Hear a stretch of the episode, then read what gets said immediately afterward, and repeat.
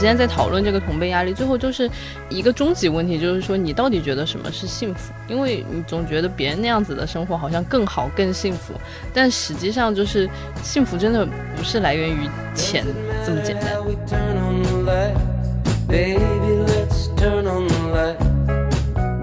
正因为我们的欲望是通过模仿来的如此雷同，我们才变得这么不幸。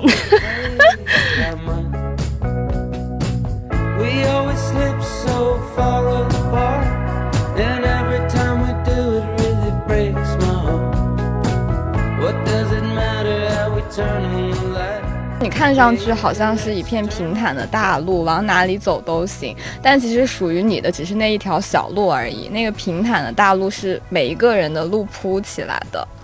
除了我们自己的欲望和包括我们可能想过更好生活那种欲望之外，其实真的是，就是社会能给你一个最低托底的时候，我们可能能够有一些不一样的氛围。但是这点上我们还是很缺乏。嗯。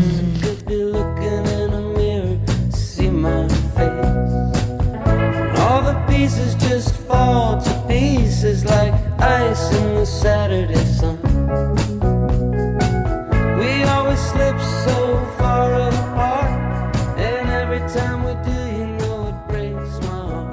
大家好，这里是美理想编辑部，我是阿紫，我是小七，我是飞行嘉宾佳俊。我是毛主席，这期就是撒泼打滚的拉非常疲惫的猫爷来录，所以大家且听且珍惜，好吗？不是，真的是撒泼打滚。对对，真的是，就是重点，难道不是我就不适合这个话题吗？就是我不知道，我今天坐在这儿就特别的迷茫，想要听一听大家到底为什么有这个同辈压力。对，这期要聊同辈压力。坐在这里的猫爷是唯一一个没有的人，一会儿可以给我们进行一波治愈的力量，讲讲他为什么没有。先请有同辈压力的各位讲讲那种感受到同辈压力的时刻吧。我我会不会听你们聊完，然后发现自己同辈压力巨大？原 来原来这就叫同辈压力，也有可能。嗯嗯，小七先说嘛？还是佳俊先说？哎，我想听小七先说嘞。哎，好嘞，也可以，我可以用个轻松点来讲，就是我第一次感受到同辈压力是我在看电视的时候，就是我小时候看电视，就是电视上都是大人嘛，但是我发现电视上人跟我年纪越来越接近，后来我比他们大的时候，是我第一次感到同辈压力，就是说，哦，原来我这样年纪人都已经上电视了那种感觉。就是我理解了，我理解，就是小时候看那些偶像都是哥哥姐姐，就觉得我长大到那样的时候，我也可以那样子。对，结果你比他们大了之后，发现不是的，你已经比他们大了，但还没有上过 电视，而且差距好大。难道这不是年龄压力吗？这个怎么是同辈压力呢？就是，尤其是你在跟他年纪接近的时候，尤其是你看那种奥运会的运动员，因为他们不是比较年轻嘛，就是比如说。十二三岁的时候，你就看哦，他们都已经奥运冠军了。然后我就在看电视，就是那种，嗯哦，嗯，就还小，而且我们那时候其实相当于是你电视基本上是接触外界的唯一渠道渠道嘛。它不像现在互联网，你很小就见到了很多东西，所以相当于是我可能看世界很多时候是从电视上来看的。然后相当于是我对于可能成年人世界的想象也是从电视上来的。就你看到你跟他的年纪越接近，就好像嗯，就会怀疑自己。嗯，是这样。好哟，我想听小紫的，等会儿再讲我的。我其实本来没太有这这个同辈压力这件事，是因为我一直觉得我和我身边的朋友不在一个赛道上。就是我小的时候认识的那波朋友，等到大家选分文理的时候，他们就都去学理科了，然后我学文科，不对比了呀。他们考再好，反正跟我也不构成竞争压力。然后到了上了大学，我本科是在一个财经学校读中文的，所以就是其实同学们大家都并不打算从事中文的工作。然后我就是那种少部分可能会从事相关工作的人，因为他们就全部都在上学的时候就去修法律啊、修金融啊，就不想要学中文嘛，所以也好像没有什么很大的压力。然后到了研究生学性别研究，同学又都想要去读博，就我的路径和大家一直不一样，所以就没有什么压力。但直到。嗯，大概是春节的时候，高中的朋友一起坐在一起吃饭嘛，就有一些他们在上海的。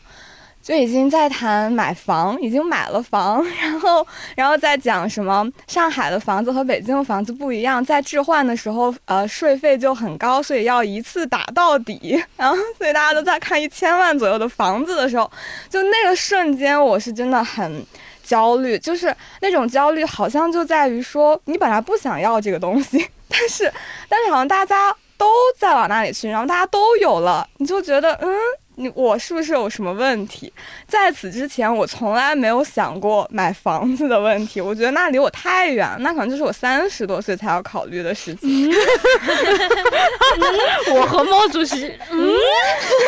好像哪里有问题，我感受到了年龄歧视。没有，就是觉得一步一步慢，就是啊，一个二十多岁的人，然后现在在考虑一千万的房子，对我来说就太夸张。就那本来完全不是我。该想的事情，就因为周围的人好像都在聊这个，就一下子让我觉得特别恐慌，好像是大家都在往前跑，但你就被留在原地了的感觉。那你所以说，其实压力还是来自于钱，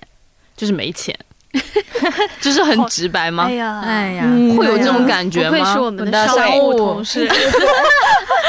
我的同辈压力反倒不来自于钱这件事情，我的同辈压力来自于我身边的很多朋友，他们真的找到了自己想干的事情，然后我还在逡巡当中，我就觉得，所以现在工作不是你想干的，不是，就是你，我会有一种感觉，呃，没关系，就是没，就我会有一种感觉，就是你要找到一个赛道，然后你需要去耕耘下去，因为我给自己定了一个目标，就大概是说。三十岁之前多尝试，就啥都可尝试。然后，但是到三十岁，就是我觉得也差不多尝试的差不多了。你需要去定下来一个赛道，然后你去耕耘，你在里面你去做点就是很深度的事情。然后我就发现我身边朋友们渐渐的都开始找到了，然后我还处于一种逡巡的状态当中，所以我就觉得这个好像给我有一点点慌的感觉。而且我最近就是比如说有朋友他们做金融的，他不是爱钱，他就是真的爱做金融这件事情。然后做律师的，他们也说我就是真的爱做律师这件事。然后还有一些就是很穷的朋友，他们还在写作的。然后，但是他就会说，嗯，但我就是想把这个事情当做我一辈子的志业，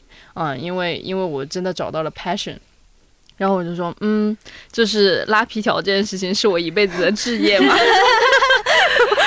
然后我就在想说，哎，我是不是要找一个专门的行业里面来做这件事情？然后我觉得其实文化领域确实是我还蛮喜欢的，就是我觉得跟大家在一起交流啊，就是。嗯，看的书啊，然后可以有一些深度的交流，我就觉得还挺开心的。所以我觉得更多的慌是在于没有找到自己的那个真实想要行进的那个方向吧。嗯，那那你怎么确定就是那些同辈们他们就是真的是找到，而不是经过长期的洗礼，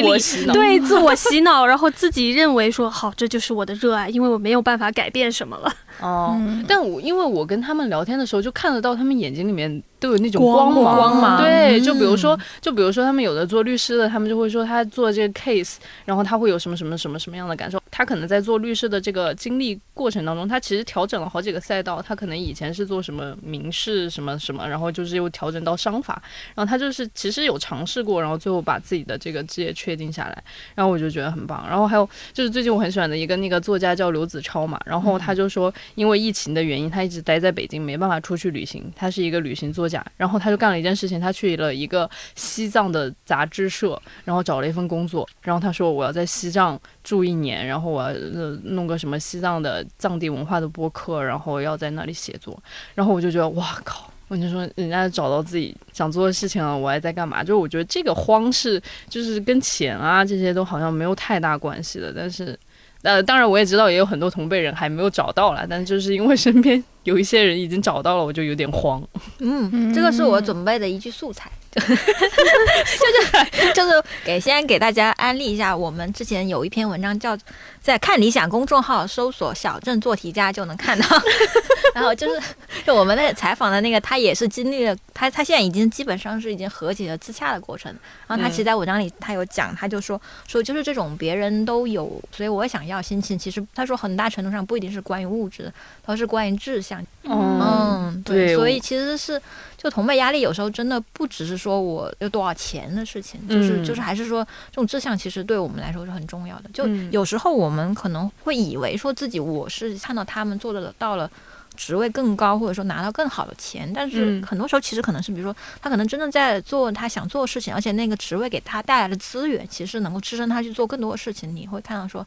他的尝试，嗯，我猜可能是这样。还有就是嗯价值感吧，就是你做一件事情，你其实还蛮希望得到反馈的。就我不太羡慕，我说实在话，我身边确实是有那种，比如说现在已经在汇丰银行做到，就是香港汇丰银行做到副总监的同学，然后还有那种大律所，就是年入百万。但他们跟我讲的时候，就是我没有，就是说很羡慕他钱这一部分，但确实很羡慕他，也不是羡慕，就是说确实就是很钦羡，也很为他高兴，他已经找到他自己想做的事情。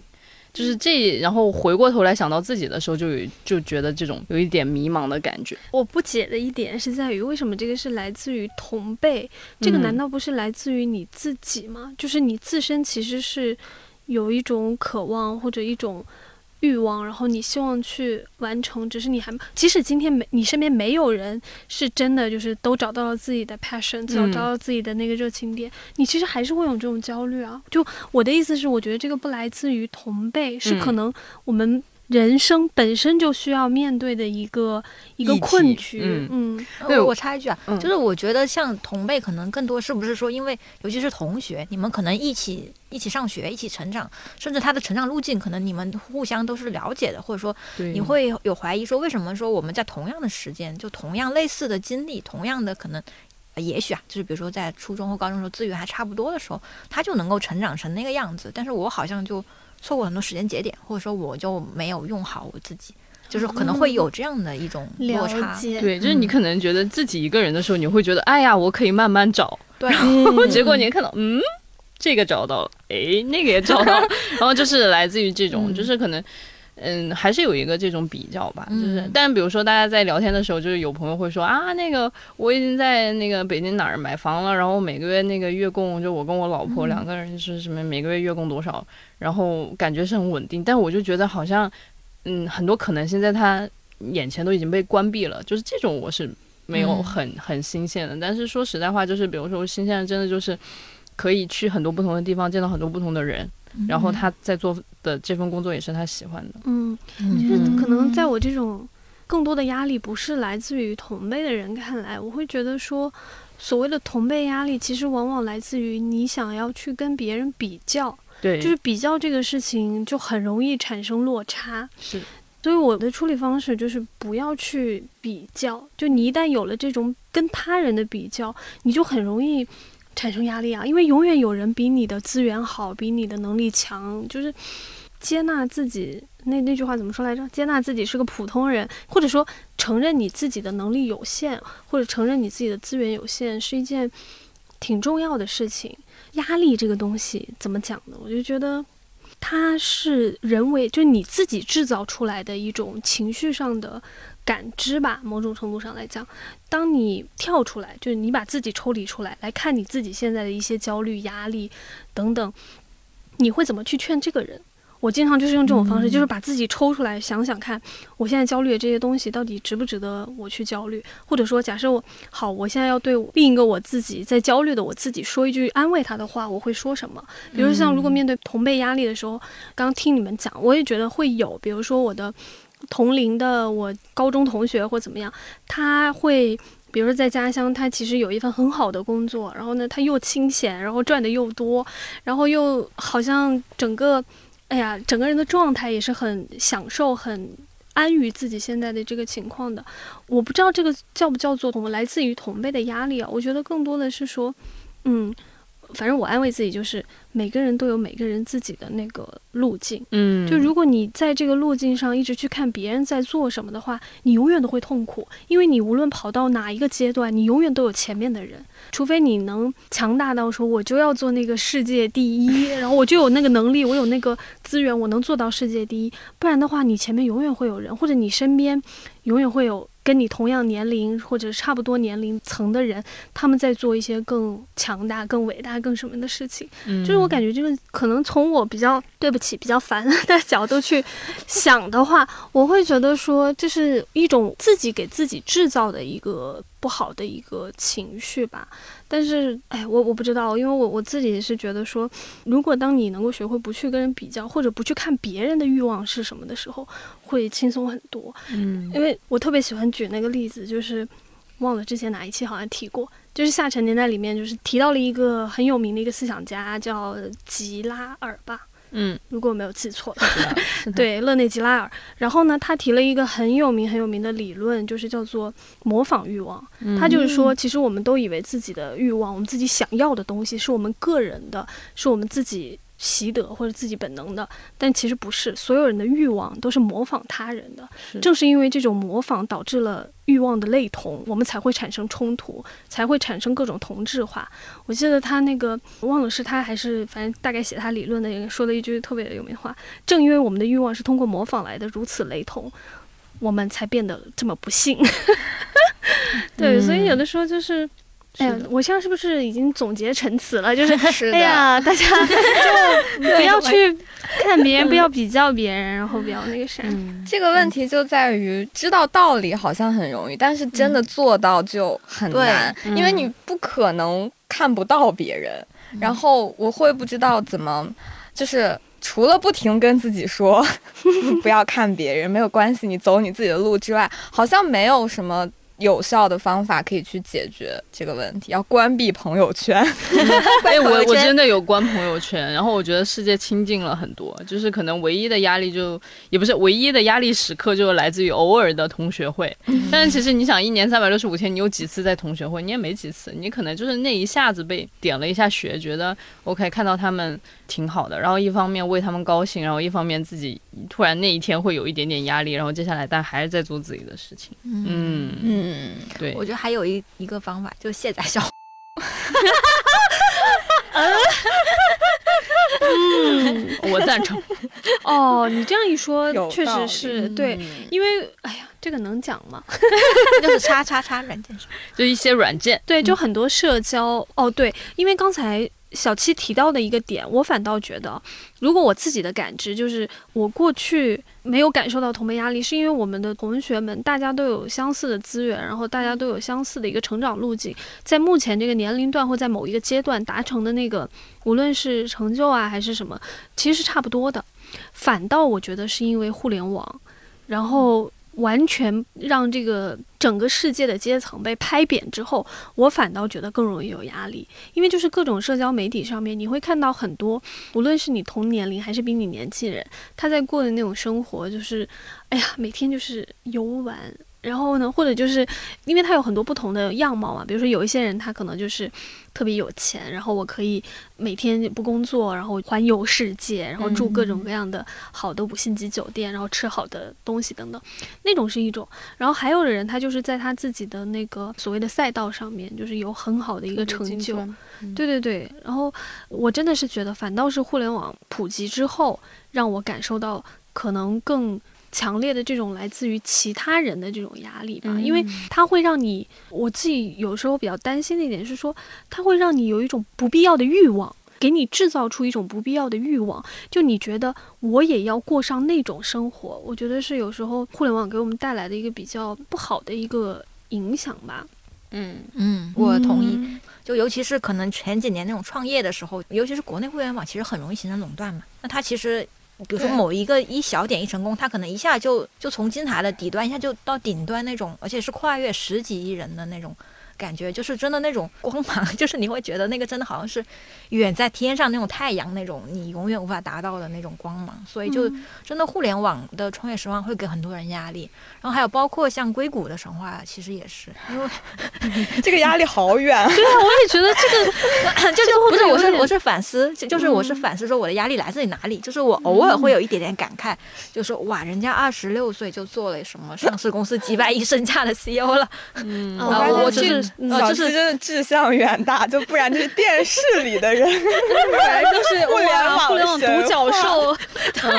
但我只是反思一下，我没有很，就是我还是要为自己找补一下，我没有很想成为。但我也成为是你比如说现在再去看那个戴薇的那个，呃就是你知道吗？嗯她的嗯啊、起起落落，那你还会感觉到压力吗？对，我现在没有这种压力了，是因为后来我，因为这些都是成功大佬嘛，但其实还有很多失败大佬。然后后来我就想通了就是他能够站那个位置，他一定有很强很强的心理支柱，他可以去孤注一掷去做这种事情。有些甚至是踩在灰色的边缘，在刀口上舔血。就是他如果有那样的心态去投资，就是去做这种事情的话，那他可能是真的是有成功基础，但是我没有，所以我就接受了。对有的时候要承承认自己，自己可能我真的嗯就是普普通通、平平凡凡。我，呃，我不知道，就是好像是我们教育里面嘛，就经常给我们很爱给我们树榜样，就是好像只有一个模板，一个。范本是对的，是正确的，或者说是成功的，好像从来没有人跟我们就是很坦白的说过说，其实你这样也可以，你在不同的赛道上有你自己的追求，有你自己的热爱也可以。因为我现在想想，感觉我跟那个佳俊的心态比较一样的是，我有的时候确实会很羡慕一种人，就是那种人他真的能够沉浸在自己想做的那件事情上，我不考虑太多其他的因素，我甚至可以放弃任何世俗的目光。我从来不期待成为别人眼中的那种成功者，我就是在我自己的这个小小的天地里面，我去感受那种强烈的满足感。我真的我也很羡慕那种。嗯因为最近那个刺杀小说家，就是已经上了那个就是流媒体嘛，然后我又把它再看了一遍，本身还是挺喜欢，当然这个肯定更喜欢那个小说，但同时也很喜欢这部电影吧。我还是觉得就是那个所谓的那个小说家，就是陆空文，或者说那个小说里的小说家，就是他给我很大的一个触动，或者说为什么会让我觉得我很喜欢这部片子或这个小说，是因为就是他描述的那个小说家的那个心态和那个情况，我就觉得哇，我就是能真的就是找到一个。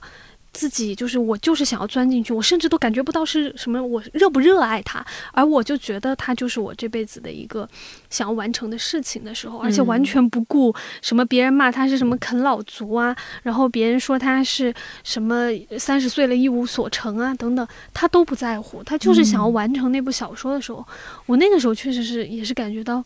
哇，就是这样才是可能我想，对对对，就是才是想要。就是有的时候你总会觉得自己来到这世间走一遭，嗯 就是还是想要实现一点什么的。但是嗯现在我感觉很多时候我们的感觉就是都是被别的东西推着走的。其实你知道你自己到底想要什么吗？这就是我说嗯为什么我不太想去强化这种所谓同辈压力的这个焦虑，是因为又回到那个，就是我们的欲望是模仿而来的。就你不要，如果一直看着别人的想法、别人的成就、别人的欲望，把他的欲望当成自己的欲望，你其实永远在被推着走，然后也很难去找到就是什么叫做我自己真正想要，什么叫做我自己真正热爱呢？反正我一直觉得挺难的。我上周在看那个青年志对吴奇的采访嘛，然后它里面提到了一点是说，有的时候就像我们这种人对生活的很多抱怨，其实更像是一种撒娇，就是我们既想要。做自己想做的事情，去探索自己的生活，同时也不愿意放弃一些什么，比如说现实的稳定也好啊，包括民生也好，这些现实的利益，其实这就会造成是一种矛盾。就比如说，我现在可能从事一个不那么赚钱的行业，但就是即便那个是做的开心的，但有的时候会看看别人啊，一下子年终奖会拿你全年的年薪的时候，也会有一种是选错了路嘛？这个。会不会最后你在你自己的赛道上没有得到什么，然后反而会失去那种安稳生活的这种忧虑？嗯，理解。就前两天就是在一个活动上，就是跟刘青老师就是聊了两句，然后他就在那里说，他说其实现在大家都还是整个环境吧，就给大家说还是都是要不停的赚钱。然后他说其实这个赚钱就是分两个层次，然后一个层次是 be safe，就是呃你赚这个钱你就可以有一个。安全的生活，就是你不会风餐露宿，你不会饿死，对吧？然后其实呃还有另外一层，就大家还在追求的，那就是 be recognized。然后就是我需要 respect，但是他就会说，那我们真的是只有就是获得足够多的钱才能 be recognized 吗？才被认可吗？才被尊重吗？就他就觉得这个价值就是非常的单一。其实我我认为也是这样。就比如说像我之前在法国的时候念书。大家不会说最有钱的那个人，我们最最认可他，或者说最尊敬他。他会说哇，他的诗写的特别好，然后他那个爵士乐弹的特别好。然后所以说就是说，大家可能对那种强烈的正反馈，它不仅仅来自于钱，但是就是可能现在整个环境下面，大家会觉得钱越多越好，就是因为我越多的钱，我可以被尊重，我越多的钱可以被看到。所以说，他说其实多元化的存在对于大家来说是很必要的一件事情。嗯。就是这个对钱的推崇，可能就是要推回到对工具理性的崇尚嘛。嗯，就是可能钱它就是一个万能的工具，它可以最快速的路径去到达很多目的，所以它会被推崇吧。就只要有钱，其实能做的事情确实很多，以及它确实可以保证你的安稳。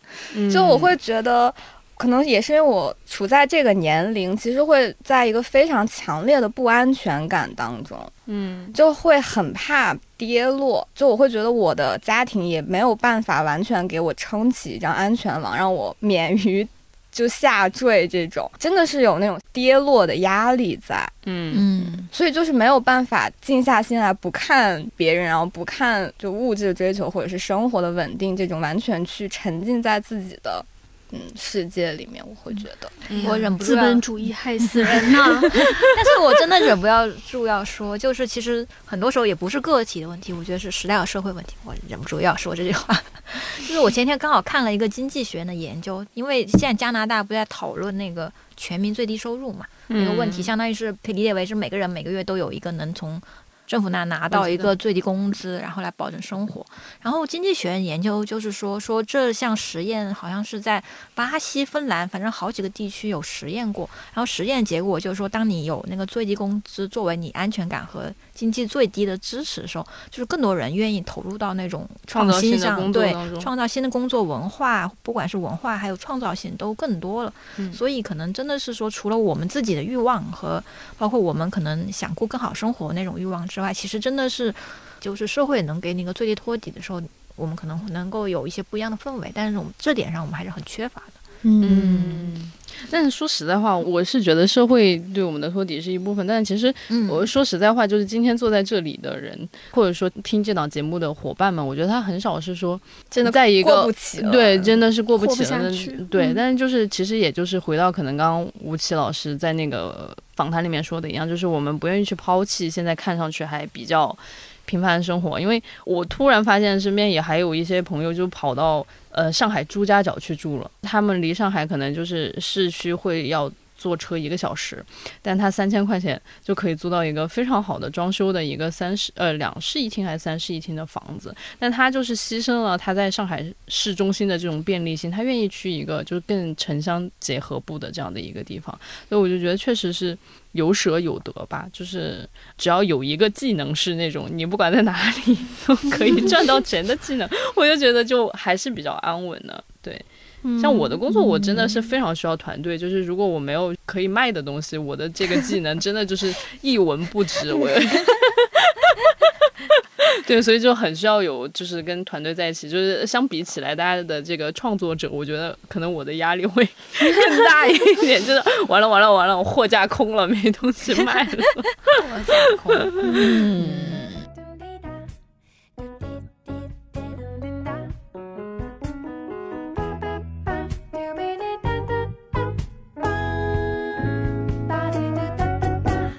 Taking it slow and let the wind play with your hair. Brought the cobwebs from your mind, and they've been keeping you so blind. Didn't you know there is so much that you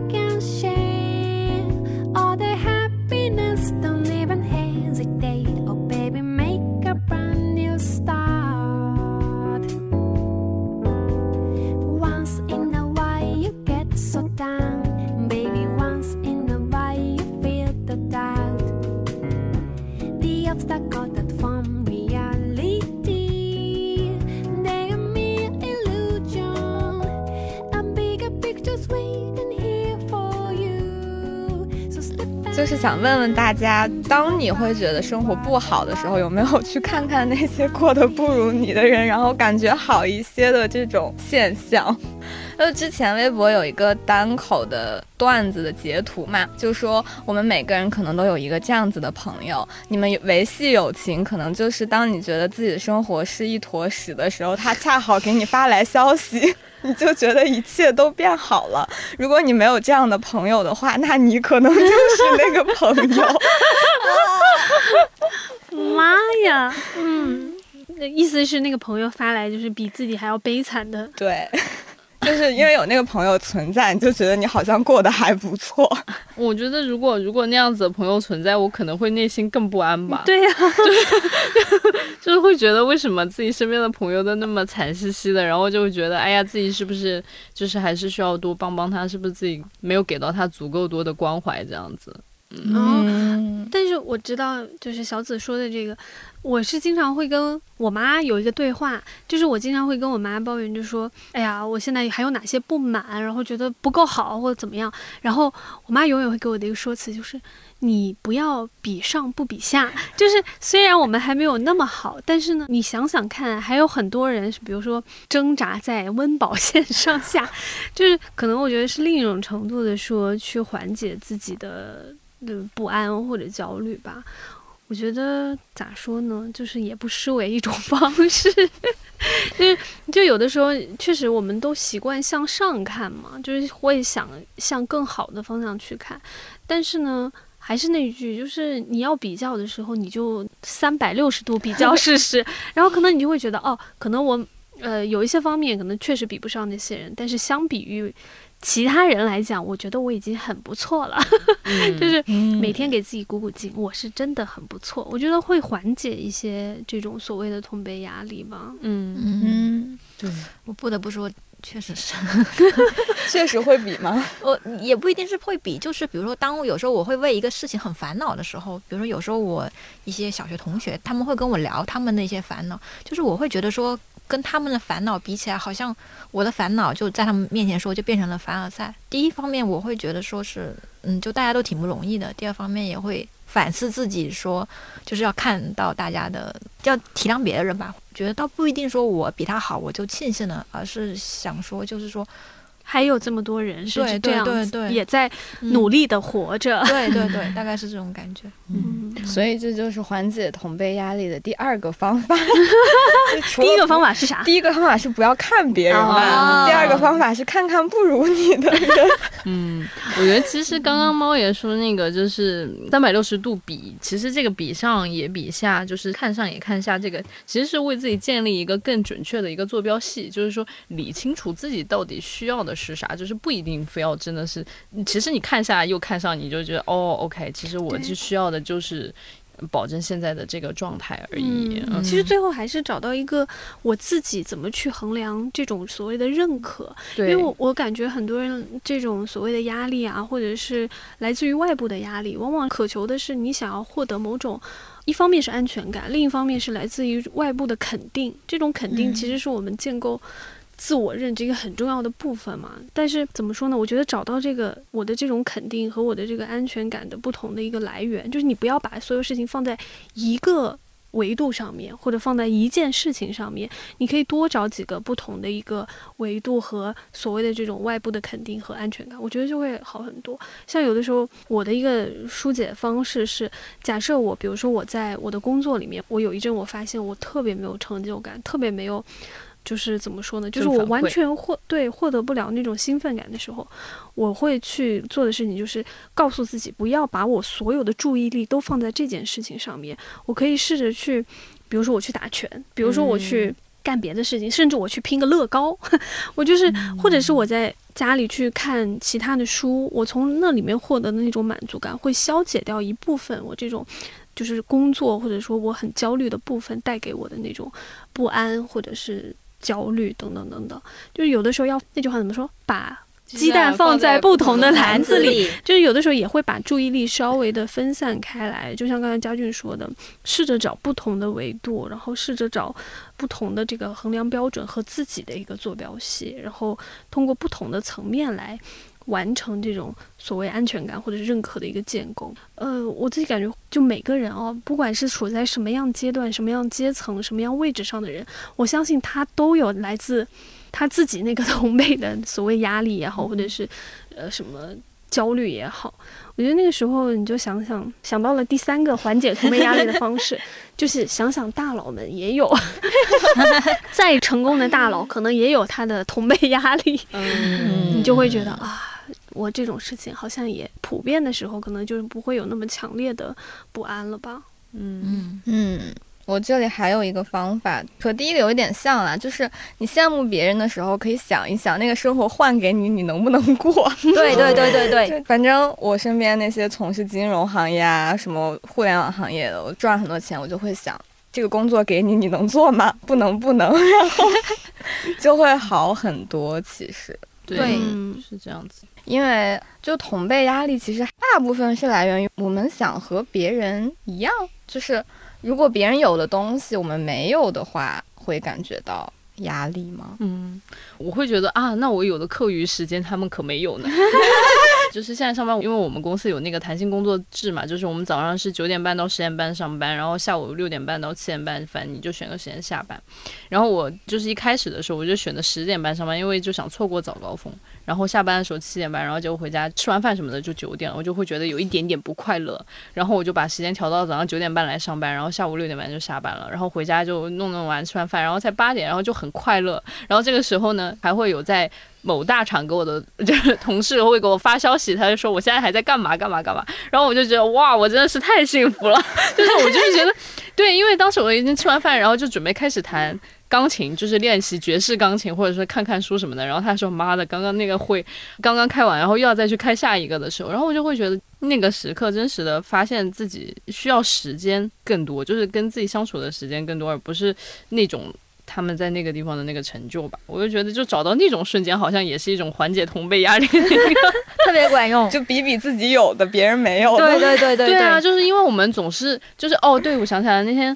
刘谦老师那天也在跟我聊，他说就是我们大家其实都已经拿到了好多果实，但就还在看别人树上的果实，就不愿意看自己篮子里面的。所以我就觉得就是这也是一个就是切换视角的方式，就是你看看你自己篮子里面有的，就比如说我就觉得我周末有很多时间，我可以自己做饭，不用。九九六就我不用上周六的班嘛，然后我就可以自己做饭，然后还有晚上回去还可以弹钢琴，然后还可以收拾屋子，你就觉得哎，这跟自己相处的时间其实是真的很提升幸福感的一种方式。包括其实这种压力，我其实就是觉得我们今天在讨论这个同辈压力，最后就是一个终极问题，就是说你到底觉得什么是幸福？因为你总觉得别人那样子的生活好像更好、更幸福，但实际上就是幸福真的不是来源于钱。这么简单，就是我刚刚就是在进来就是录节目之前，就是在看就是关于那个幸福的一个话题嘛，然后就是说哈佛有做一个就是跟踪人七十五年做的一个幸福的研究，然后他最后得出来的就是真正让人幸福的是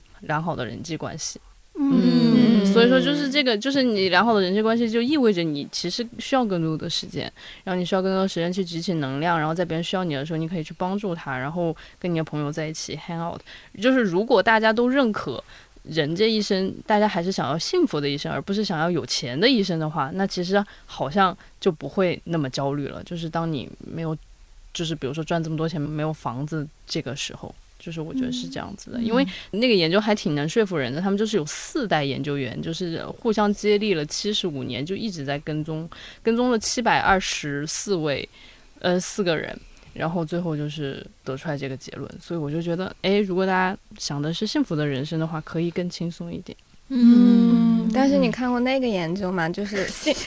另一个另一个研究来了 就，是幸福感和那个收入是成正比的。哦嗯，看过。对，但是那个前提是因为我们建立在说钱其实能够换到很多我们认为会让我们幸福的东西之上吧。嗯确确实，哎呀，对不起，我又要批判一下资本主义，就是资本主义真的把金钱这个事情变成了一个交换的介质。我们很多所谓的实现啊，就甚至包括人生目的的实现、目标的实现，还有我们想要做的事情的实现，都被转化，被这个金钱作为一个转化的一个介质建立起来了。所以为什么今天大家好像都很想要有钱，是因为我们很多想要实现的事情，好像只能建立在这种所谓的交换上面，就是就是分工太细之后，你能做的那一块，你能操控的那一块土地已经 越来越小了，然后就变成你想要做别的事情的时候，你必须要通过金钱或者。得到那个。对对对，换一个东西，我换到了钱，我再通过钱去换别的东西。嗯，确实是。呃我还记得道长上一次八分在讲，他说你看上去好像你每天没有跟人发生关系，但实际上是千千万万的人在为你提供服务。对对对，然后其实但是那种隐形的服务会让你看不到这个人，你就会觉得你自己活得有点像一个孤岛。但是如果你真的可以重新去建立起来跟那些人的关系，你会感觉还蛮好的。这就是就去菜场买菜的感觉。对对对嗯，就是那种 我之前好久没有去菜场买菜，然后突然去了一次，就感觉到了一种快乐。对就是你去买东西，然后会有很频繁的聊天，什么你要买一个瓜，那个摊主会告诉你那瓜老人吃，那不好吃，你吃这个。对，对就是还挺快乐。对，菜市场很能给人这种人与人之间的推荐和这种很多信息。因为它是有真实，我确实是觉得有的时候我们被就是所谓这种信息系统削弱掉的一个部分是，你会削弱掉你感觉人和人真实的那种连接。但是其实这种人和人真实的连接其实特别的重要，就它是你很多情绪和情感的一个来源。就比如说我们现在说同辈压力，假设啊，我特别羡慕我一个跟我差不多年纪，然后他哇现在大成怎么怎么牛逼的，但是我如果跟他坐下来，我们两个来认真谈的话，你会发现可能那个同辈压力就会被消解很多，因为嗯。他会告诉我他的情感状态，嗯。然后他的一些压力来自于哪里，然后我也会告诉他，我自己感觉这种人和人真实的交流和连接，如果能够产生，其实会对很多情绪化的东西有很好的一个正面的一个影响。好久不见啦，黑月儿是你呀、秋天顶楼是有点凉，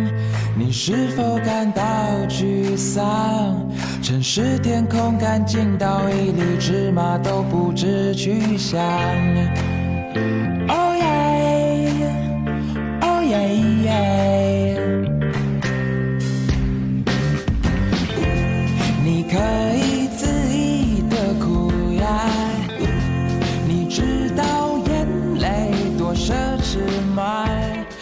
所有情感融化。我羡慕你拥有这种享受软弱的能力呀。我刚刚突然想到一个同辈压力，但是它现在目前还没有发生在我身上，但我很想听听看怎么面对这种同辈压力。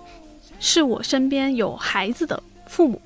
就是我们今天聊同辈压力，往往会聚焦在自己身上嘛，或者是我们同年龄层的。但我听过一个同辈压力，我就觉得啊，如果我到那个阶段，我可能也会很无奈。大概意思是说，就是比如说有孩子的爸妈啊，就你比如说现在的这种新生代的父母，都会想象说，哎呀，我不在意我的孩子就是最终有什么样的成就，我就希望他健康快乐的长大就好了呀。他想怎么过怎么过，他能追求他自己的渴望的东西最好了。但你会发现，一旦到了上学这个阶段，尤其是九年义务教育开始之后，有很多家长是会被迫的。就是所谓的内卷，就是为什么有那么多鸡娃和内卷？就是我会发现，我有一些身边的朋友啊，如果他的孩子真的到了要上学的阶段，他们的那种压力真的是你没有办法通过说，哎呀，我那种站在旁边说啊，你不要焦虑啊，孩子健康快乐成长就好了呀，他没有办法接受这种的，他一定会不自觉的被就是所谓什么家长群啊，或是老师们，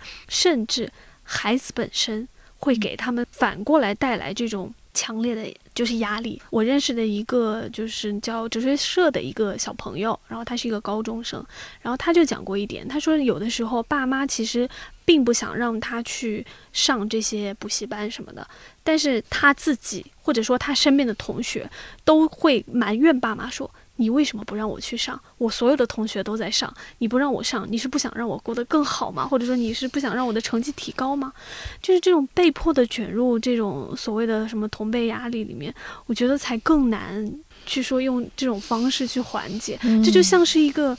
呃，就是为什么我们老讲内卷嘛，就是这像是一个，你当然可以说这是一个社会整个阶段发展的过程中出现了一些问题，然后让所有人都被卷在其中，然后相互厮杀、相互打压。但是我就很好奇，你们怎么看这种同辈压力？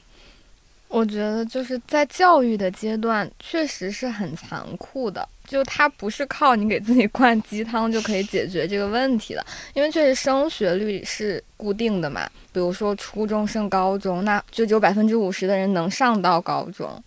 所以那个压力太真实了。我觉得没有办法疏解，诶，除非你能够给孩子提供一个百分之百安全的物质基础，就是我们家孩子。如果考不上高中，可以把他送去国外读书。我觉得那个可是可以缓解的，就其他我真的想不到一个可以缓解这种焦虑的方式。嗯，我觉得可能也需要父母本身他真的是认同，就是人生的就是世界的参差，就是他就一开始就觉得 OK，我的小孩可以去跟大家一起在那个赛道拼，但是他也可以不用拼。比如说，其实我觉得现在互联网还是赋予了很多人一些机会。就比如说，有的人他的学历可能未必那么高，但是他很擅长做短视频，他就通过这种不断的剖自己的作品，就给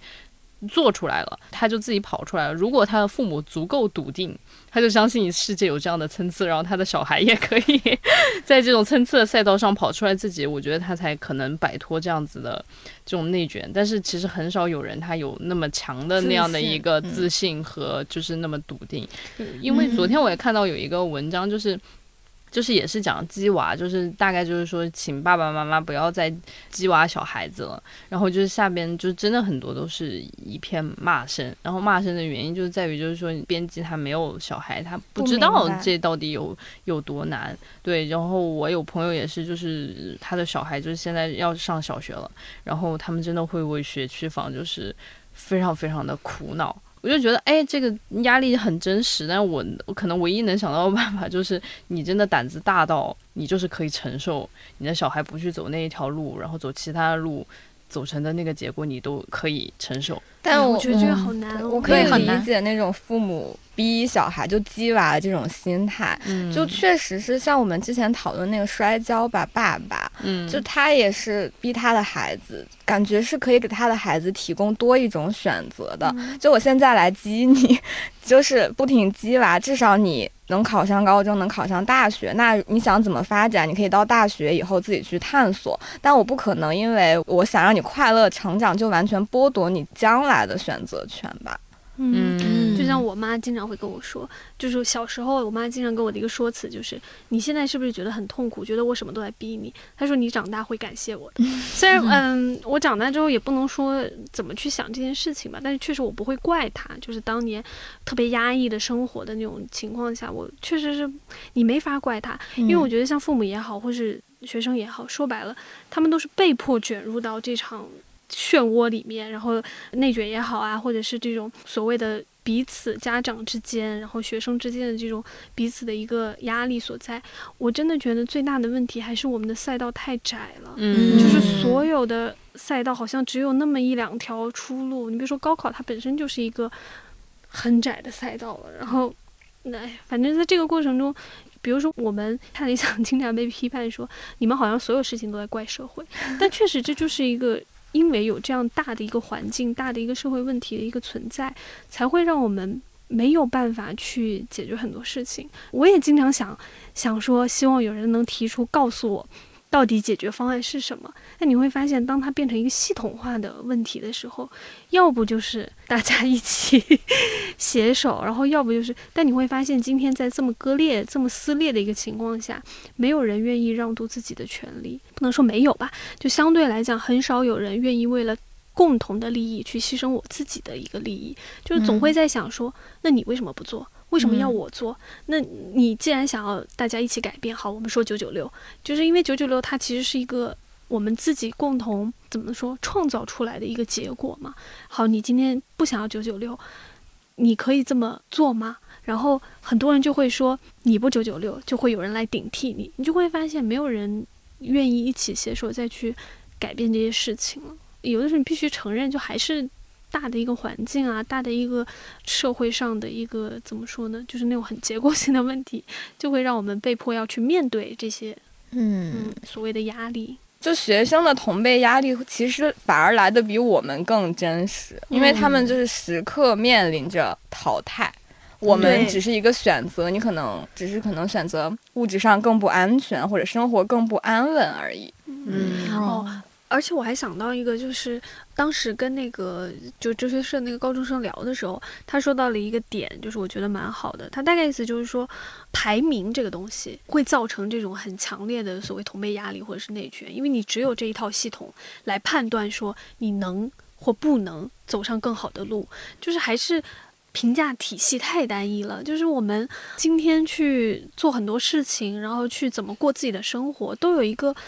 就是非常窄的一个评判体系，会让你觉得说我只能走这一条路。那越来越多的人都涌向这一个赛道的时候，你当然会有同辈压力啊，就是你根本没有办法自己说啊，我不去在意其他人，因为你被迫的卷在这个排名系统里面，你就是跟人家是竞争者，你就是跟人家是在同一个赛道上去争的，你怎么可能没有没有所谓的这种同辈压力呢？我觉得这个排名系统确实也是一个非常重要的一个因素吧。就如果我们在谈这种所谓的同辈压力的时候，因为我们的教育好像从小就是鼓励大家去彼此之间竞争，就是好像你不在这个上面去彼此竞争的话，你就没有出路了。嗯，我就亲身经历，然后后来我的选择就退出这个赛道。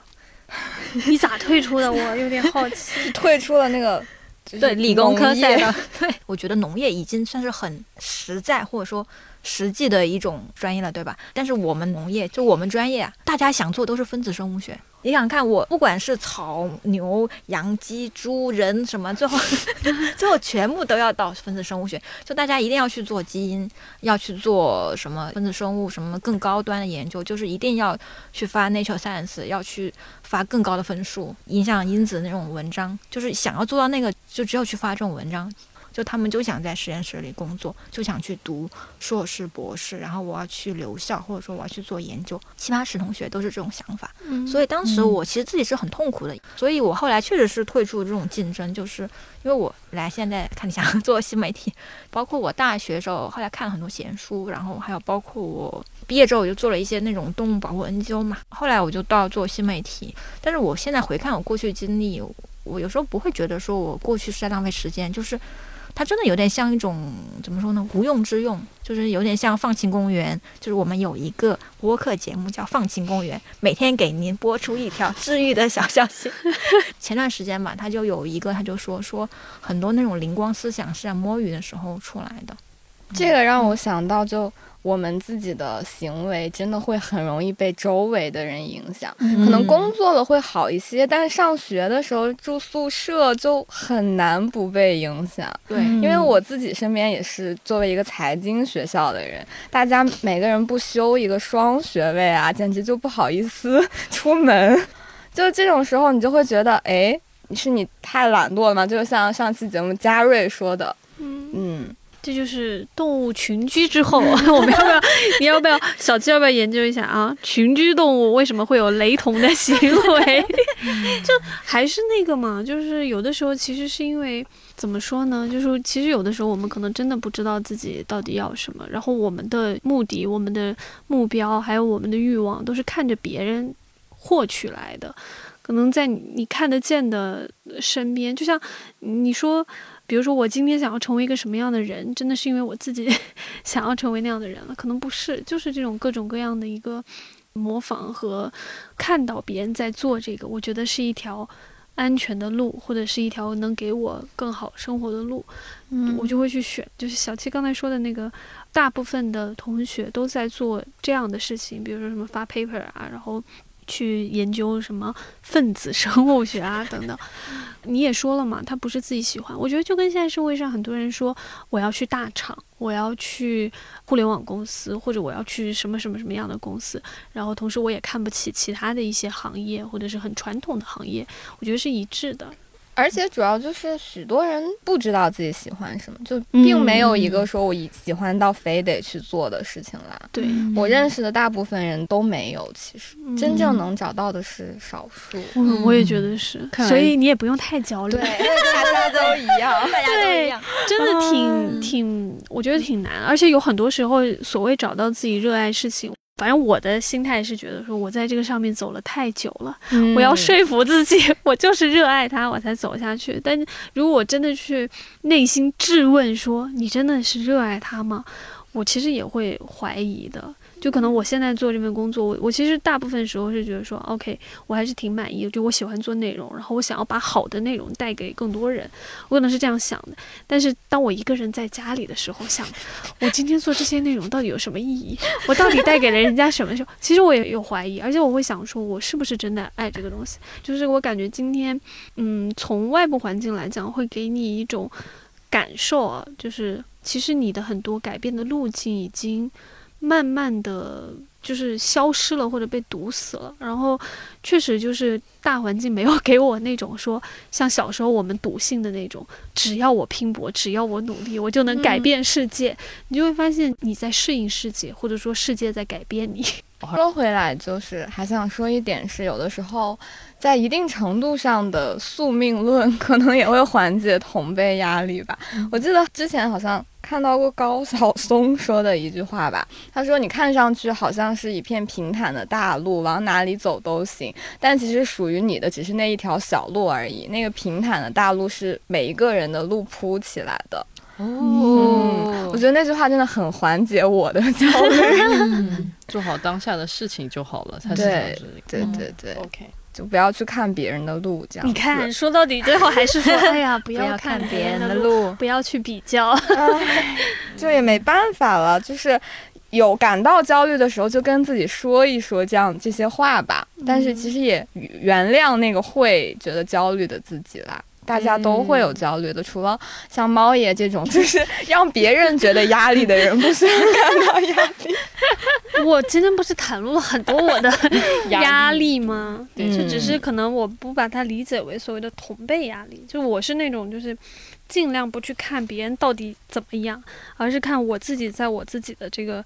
哎呀跑道上面，我到底跑到哪儿了。然后我觉得这样会减轻自己的压力，因为我觉得有时候很多所谓的这种，比如说压力啊，或者是什么负面的情绪、焦虑的情绪，是按我的话说，就是恐惧不必要的恐惧，然后可能就容易给自己带来一些不好的、一些负面的一些怎么说暗示或怎么样。然后我就是尽量的排除掉这些。好像是谁说过，就是有的时候可能缓解焦虑或缓解这种恐惧的一个方式是。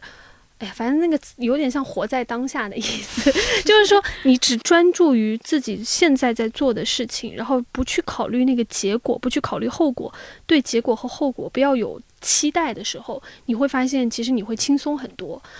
大概就这个意思。嗯就是你一旦有期待，就会容易产生偏差和落差。嗯但如果你没有那么高的一个期待，甚至没有期待，可能就还好。前段时间过年假期的时候，我已经放假在家躺着了。然后我有一些已经做到宣传总监的朋友还在那里焦虑，说过年的一些事情还在加班。然后我那时候确实是挺不焦虑的，就虽然他的年终奖可能是我一年的工资。哎，我这个觉得好像是我的工作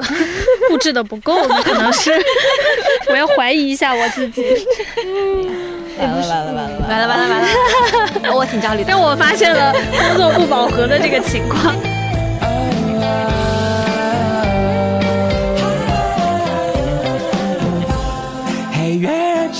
继续任性发光吧，我愿陪你情绪解放，哦，到每一个天亮，一次又一次划开自身感官历程的窗台。